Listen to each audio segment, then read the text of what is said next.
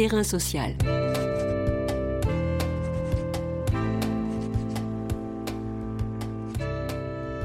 Nathalie Frigule. Hugues Chevarin. Nathalie Frigule est maître de conférences en sociologie à l'université Picardie-Jules Verne. Elle est membre du Centre universitaire de recherche sur l'action publique et le politique, épistémologie et sciences sociales. Elle a co-dirigé et co-signé, en collaboration avec Pascal Deporteur, Thomas Venet et Sébastien Vignon, Les Mondes ouvriers, figure de démobilisation aux presses universitaires du Septentrion. La bataille contre la réforme des retraites bat son plein depuis le début de l'année. Même si le projet de loi a été définitivement adopté, la contestation se poursuit. Le front uni des organisations syndicales ne s'est pas encore fissuré. À l'occasion de cette mobilisation sans précédent, depuis plus de dix ans, Terrain Social revient sur d'autres luttes de travailleurs dans le monde ouvrier dont on avait un peu vite conclu à la disparition, en particulier celle de la manufacture en Picardie, une bataille perdue par les ouvriers, peu syndiqués et peu préparés à ce choc néolibéral par un énième et fatal plan social. Comment, dès lors, les ouvriers ont-ils mis en valeur d'autres relais pour continuer la lutte et faire valoir leurs droits? Ces luttes sont-elles seulement terminées Terrain social. Terrain social vous invite aujourd'hui au cœur des luttes ouvrières et en analyse les recompositions ainsi que les mécanismes de la transmission de ces mémoires de combat. Bonjour Nathalie Frigule. Bonjour. Les dix premières années du XXIe siècle ont connu des conflits dans les grands bassins industriels, le Nord, la Picardie en particulier. On pense à Continental et Goodyear, ArcelorMittal, à Florange, mais aussi à la manufacture, objet de l'article que vous co-signez avec Pascal Deporteur Crise, mobilisation salariale et judiciarisation des conflits de travail, ces conflits sont-ils le point final d'une période plus longue de désindustrialisation et de disparition de la classe ouvrière? Pour répondre à cette question, euh, c'est vrai que et je reprends peut-être euh, la dernière question que vous évoquez, celle de la disparition du monde ouvrier. Est-ce que ça signifie la disparition du monde ouvrier? Alors je veux faire quand même un lien avec les manifestations actuelles hein, sur la question des réformes des, retraites, bien sûr, mais euh, l'actualité semble quand même faire mentir euh, cette idée que le monde ouvrier a disparu. Il y a eu des grèves, des manifestations qui ont réuni des syndicats euh, euh, une unité de syndicats et puis euh, bien sûr des foules d'individus qui n'étaient pas forcément syndiqués. Et puis il y a eu des grèves, hein, notamment dans le secteur de l'énergie, dans les transports, là où il y a encore, je pense aussi, des bastions syndicaux assez importants hein, et des effectifs militants syndicaux importants qui montrent que euh, les luttes sociales, les mobilisations sociales, notamment les mobilisations ouvrières, n'ont pas disparu. Peut-être qu'elles se transforment, euh, elles prennent d'autres visages qui sont liés aussi aux métamorphoses du monde ouvrier, mais ce monde ouvrier n'a pas disparu. Quand Nicolas Asfeld, dans la préface de l'ouvrage, parle d'un temps de délitement et d'effacement du groupe ouvrier au profit de la référence populaire, est-ce que ce délitement, cette dissolution, on va dire, n'a pas, n'a pas été si, si profonde que ça, étant donné que vous faites remarquer qu'il y a euh, un retour, on va dire, euh, de, de, la notion d'ouvrier? Euh, Je pense que la question qui se pose aux mobilisations ouvrières, plus particulièrement ouvrières et non pas seulement salariales, c'est les éclairages qui peuvent être portés sur, sur eux. Euh, les mobilisations euh, euh, ne disparaissent pas, ne s'arrêtent pas d'un coup, elles continuent. Alors il y a des éclairages, il y a des, coups de projecteur qui peuvent être portés sur ces mobilisations ouvrières, par exemple les Conti, les Goudieurs, hein, pour ce qui concerne la Picardie, hein, où il y a eu des battages médiatiques et qui ont pu faire la une. En tout cas, ça a été médiatisé à certains moments, mais la lutte des Goodyear, la lutte des Conti, comme par exemple la lutte des anciens salariés de la manufacture qui se sont regroupés après la fermeture de l'usine euh, en association dans la vallée de la Nièvre et puis que nous étudions dans un des articles de cet ouvrage euh, collectif avec Pascal Deporter, euh, montre que la mobilisation a duré sur le long cours de très longues années euh, et que donc ces mobilisations ouvrières existent.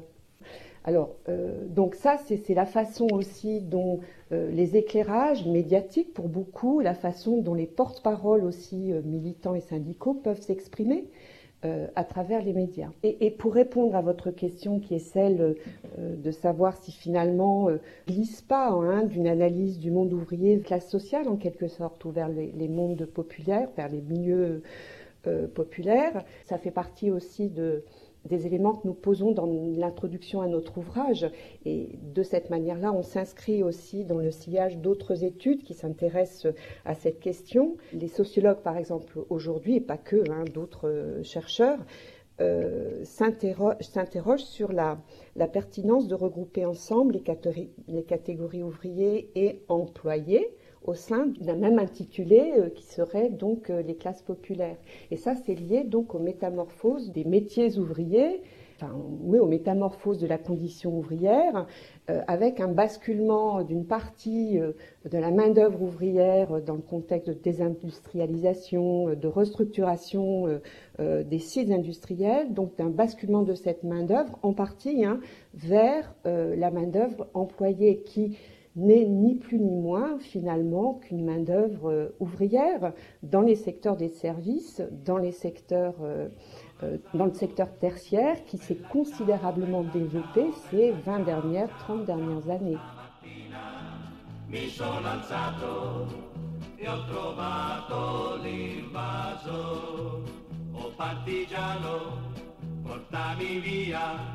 Oh.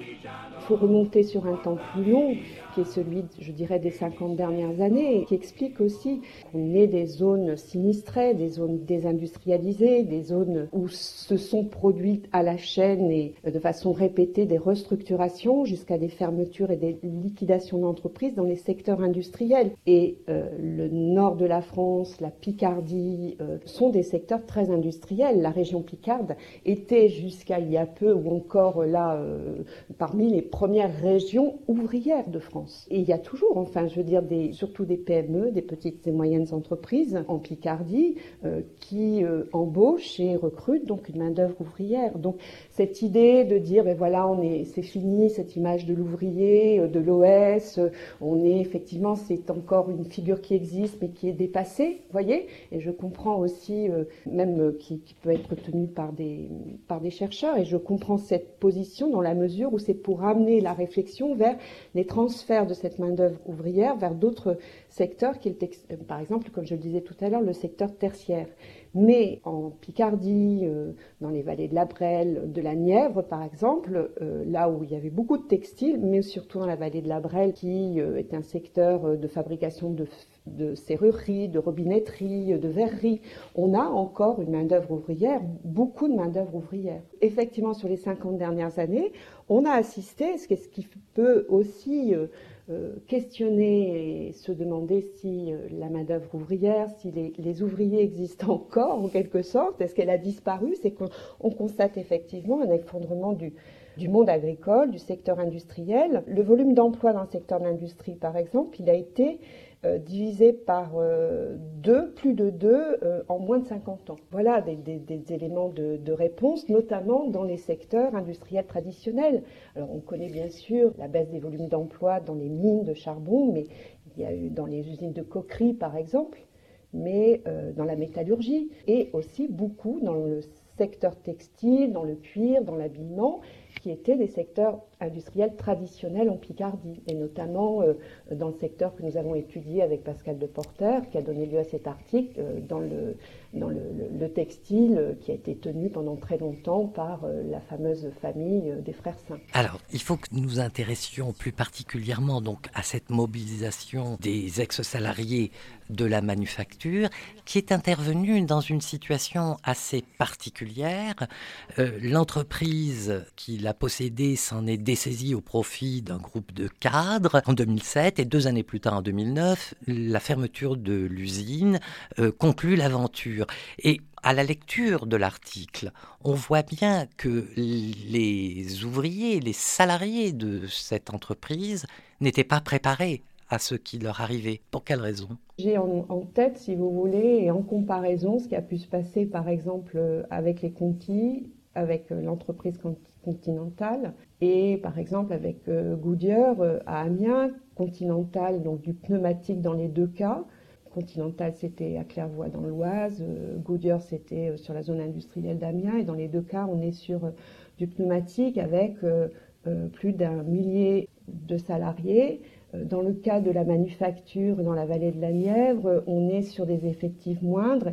Et si vous voulez, en 2004, en fait, les, plans sociaux hein, de la manufacture, c'est 2006, 2007 jusqu'à 2009 où cette fois-ci c'est une fermeture définitive et qui arrive au licenciement des 340 derniers salariés.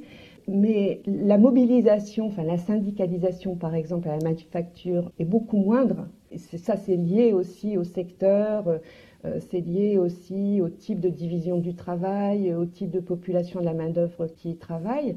Mais euh, on a une syndicalisation qui, qui, est moins forte. Par exemple, quand euh, Manuel, cet ouvrier CFDT, arrive et recruté en 1999, donc avant les plans sociaux. Il y a l'existence d'un syndicat CFDT, euh, CGT, mais il n'y a pas de représentation syndicale au niveau du, du CE, par exemple. Donc euh, la mobilisation en termes syndicaux, la culture militante syndicale est beaucoup moins forte euh, que ce qu'elle a pu être en raison des effectifs, en, raison de l'histoire aussi du textile et de ses industries dans la Nièvre, beaucoup moins forte, beaucoup moins présente et en tant que force politique par exemple, que à Conti ou bien euh, à Goodyear. Je vais reprendre sur la question de l'importance de certaines luttes par rapport à d'autres et le fait que celle de la manufacture est un peu passée sous les radars médiatiques. Ça a invisibilisé quelque part aussi ce conflit. Du coup, quelle solution ce groupe de salariés avec à leur tête, on va dire, euh, manuel,